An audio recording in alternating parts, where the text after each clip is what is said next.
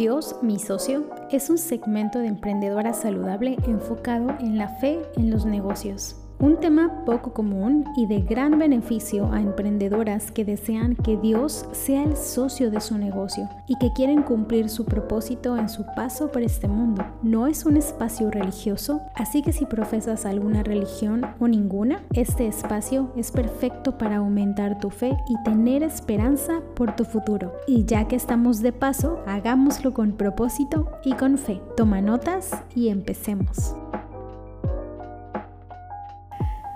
Mi querida, como sabes, además de que este espacio está dedicado a la fe en los negocios, este episodio y los próximos tres están fundamentados en un plan de lectura sobre eliminar la prisa. Por lo tanto, hoy vamos a aterrizar el día 2. Te recomiendo escuchar el episodio anterior en donde aterrizamos el día 1. Buenísimo, por cierto, gustó mucho. He recibido mensajes sobre ese episodio de cómo les hizo reflexionar eh, el tema de la prisa y de, y de que en qué actividades están haciendo por tener esta prisa en su negocio, está muy bueno, te recomiendo escucharlo. Y este tema es muy atinado a construir una mentalidad y un estilo de vida saludable para una emprendedora que quiere que su negocio continúe creciendo, pero que al mismo tiempo disfrute ese camino. Y tengo una pregunta que hacerte. ¿De cuál team eres? ¿De qué equipo eres? Cuando alguien te pide un favor o ayuda, que para hacerlo tendrás que poner pausa a lo que estás haciendo. ¿Te frustras o lo haces con todo gusto y sin queja y sin molestias? ¿De cuál equipo eres? Bueno, pues haz de cuenta que hay dos contrastes. Uno, por ejemplo, cuando a mi mamá le pedían ayuda o algún favor, una situación que haría que le pusiera a ella pausa a seguir con lo que había planeado en su día o sus actividades, sin ningún inconveniente o remordimiento o culpa, hacía el favor y decía que sí. Y el otro contraste es cuando a mí me pedían ayuda en una situación similar, yo era todo lo contrario. Reaccionaba con frustración, molestia, pensando, pero ¿por qué me lo pide ahora? O sea, ¿qué no se está dando cuenta que estoy muy concentrada y muy ocupada? Y algunas veces diciendo que no y otras diciendo que sí, pero que la verdad dentro de mí, o sea, en mi corazón y en mi mente había queja y frustración aunque alguien no se diera cuenta, o sea, lo hacía solo por agradar. Entonces, ¿de cuál team eres? Pues como pudiste darte cuenta, yo soy del team la que se frustra cuando llegan esas interrupciones a sus planes. Y para esto, pues debe haber un equilibrio. Y es lo que yo no sabía hasta que me cayó el 20 de que una cosa es ayudar y estar disponible cuando alguien lo necesita y otra es decir que sí a todo por no querer quedar mal, o sea, un tema de miedo al rechazo. Y eso lo sé muy bien porque es algo que he tenido que trabajar personalmente. Y mi mamá, por ejemplo, lo tenía claro. Ella decía que sí siempre y cuando no interrumpiera sus prioridades más importantes, por ejemplo, su familia. La prisa es incompatible con el amor y el amor es el valor más alto de una emprendedora que tiene a Dios como su socio. Y el amor requiere de tiempo, es decir, demostrar o poner en práctica actos de amor requiere de tomarse ese tiempo para hacerlo bien y en calma. Mira, tengo una virtud que de repente se convierte en un defecto. Si no estoy alerta y no soy consciente de ello, que es Amo ser efectiva, práctica, ahorrar tiempo. La practicidad me encanta.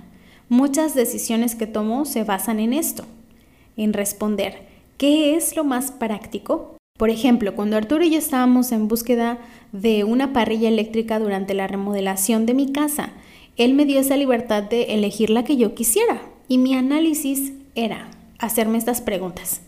¿Es complicado limpiarla? ¿Ocupa mucho espacio? ¿Es ostentosa? ¿Conectarla, desinstalarla o darle mantenimiento es práctico o es complicado?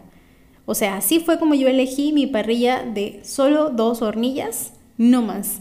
Y entonces este ejemplo te lo comparto porque es una virtud ser práctica en vez de complicada. Sin embargo, me he dado cuenta que se vuelve un defecto en mí cuando quiero hacer las cosas con tanta prisa que mi humor se afecta y tengo reacciones como por ejemplo el enojo, la tensión, la crítica o quejarme. Y la prisa es el antítesis del amor. La prisa y el amor son como el agua y el aceite, o sea, no se llevan, se repelen. Porque cuando vamos con prisa no tenemos la capacidad de dar y de recibir amor, ya sea con grandes actos o pequeños actos. Y una gran verdad que todas debemos recordar diario es que Dios camina a su ritmo, no al tuyo, no al mío, a su ritmo. Y es mejor ir a su ritmo. Y te confieso que poner freno de mano a mis decisiones o a mi camino es una práctica constante que Dios me recuerda hacer. De repente quiero correr cuando toca trotar. Y entonces yo me doy cuenta que ahí está Dios fielmente recordándome de muchas maneras que yo debo confiar en su ritmo, porque su ritmo es el mejor de todos. Y también te confieso que antes tenía este mal hábito de apresurarme sin importar a quién o qué me llevara entre los pies, en serio. De hecho, llegué a lastimar a muchas personas por querer hacer las cosas rápido y con prisa. Y ahora, la verdad es que soy sumamente intencional y consciente de mantenerme presente para que no me vuelva a suceder. Y he aprendido a decir que sí a las interrupciones, aunque de repente me cuesta trabajo, pero como sé que estoy en ese proceso, en ese cambio o en esa mejora de mentalidad y de hábitos, de repente pues tengo que dejar que algunos de mis planes se vean interrumpidos cuando alguien necesita de mí porque no le está pasando bien o simplemente necesita de mi ayuda. Porque muchas veces en medio de esas interrupciones y estar presente podemos dar y recibir amor, pero también aprender a tener balance poniendo límites, porque pues ya como sabes, recuerda, mi contexto es que he sido la que dice que no a las interrupciones y se frustra cuando llegan esos momentos. Entonces me ha tocado aprender a tener un balance entre el límite cuando debo decir que sí, porque a lo mejor va a nutrir alguno de mis valores o alguien lo necesita y, en ese momento no tengo que pensar en mí y en mi necesidad, sino en la de alguien más, pero también aprendí a poner límites en saber hasta qué punto entonces se cruza alguno de los valores que, que, pues simplemente ya no. O sea, por ejemplo, como cuando alguien quiere abusar de mí o quiere em, usar mi tiempo como si fuera el suyo, cuando no debe ser así. Entonces, por ahora me toca estar sumamente alerta mientras estoy en ese proceso. Y bueno, por último voy a cerrar con estas dos lecturas que créeme que son perfectas, así con mayúsculas, perfectas para concretar este tema de el amor contra la prisa. La primera lectura la vas a encontrar en la Biblia en el libro de Primera de Corintios 13 y dice lo siguiente: Si pudiera hablar todos los idiomas del mundo y de los ángeles, pero no amara a los demás, yo solo sería un metal ruidoso o un címbalo que resuena. Si tuviera el don de profecía o entendiera todos los planes secretos de Dios y contara con todo el conocimiento, y si tuviera una fe que me hiciera capaz de mover montañas, pero no amara a otros, ya no sería nada. Si diera todo lo que tengo a los pobres y hasta sacrificaría mi cuerpo, podría jactarme de eso, pero si no amara a los demás, no habría logrado nada. El amor es paciente y bondadoso. El amor no es celoso ni fanfarrón ni orgulloso, ni ofensivo. No exige que las cosas se hagan a su manera. No se irrita ni lleva un registro de las ofensas recibidas. No se alegra de la injusticia, sino que se alegra cuando la verdad triunfa. El amor nunca se da por vencido, jamás pierde la fe, y siempre tiene esperanzas y se mantiene firme en toda circunstancia. La segunda lectura está en el libro de Santiago, en el capítulo 1 del versículo 19 al 22, que está súper relacionado con lo que yo te dije que he estado trabajando, que dice, mis amados hermanos, quiero que entiendan lo siguiente. Todos ustedes deben ser rápidos para escuchar, lentos para hablar y lentos para enojarse. El enojo humano no produce la rectitud que Dios desea.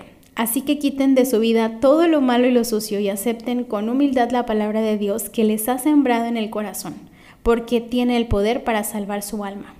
Y por último, mi favorita, que no sé, siento que es algo que queda súper perfecto, esta lectura que lo encuentras en el libro de Mateo, en la Biblia, en el capítulo 6, en el versículo 27, que dice, ¿quién de ustedes, por más que se preocupe, va a añadir una hora a su vida?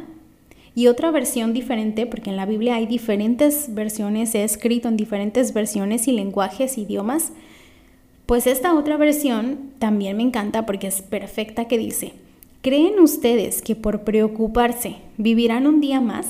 Para mí esto queda perfecto con todo lo que hasta ahora te he compartido en primero lo que yo he estado trabajando, que es qué hacer cuando los planes se interrumpen, o sea, qué tenemos que hacer pues normalmente estamos acostumbradas a vivir en esta prisa o por querer lograr más o hacer más o vivir más. Y también estamos tan acostumbradas a tener estar en una cultura en la, en la inmediatez que todo se puede hacer rápido, se puede conseguir con un clic, con un tap, con una pequeña dos, tres minutos y ya, no sé, hiciste un pedido de comida o ya compraste en tu carrito las cosas en Amazon o en la tienda en línea y ya estamos tan acostumbrados a eso que pensamos que los resultados en nuestro negocio tienen que ser igual y que lo vamos a producir igual de rápido cuando no es al ritmo que nosotros te pensamos o deseamos, sino es al ritmo de Dios.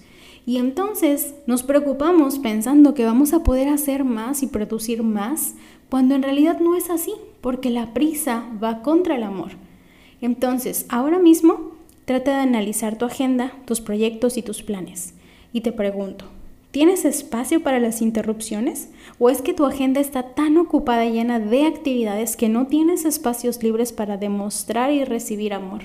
La prisa es el antítesis del amor y la prisa es incompatible con el amor. Y Dios camina a su ritmo.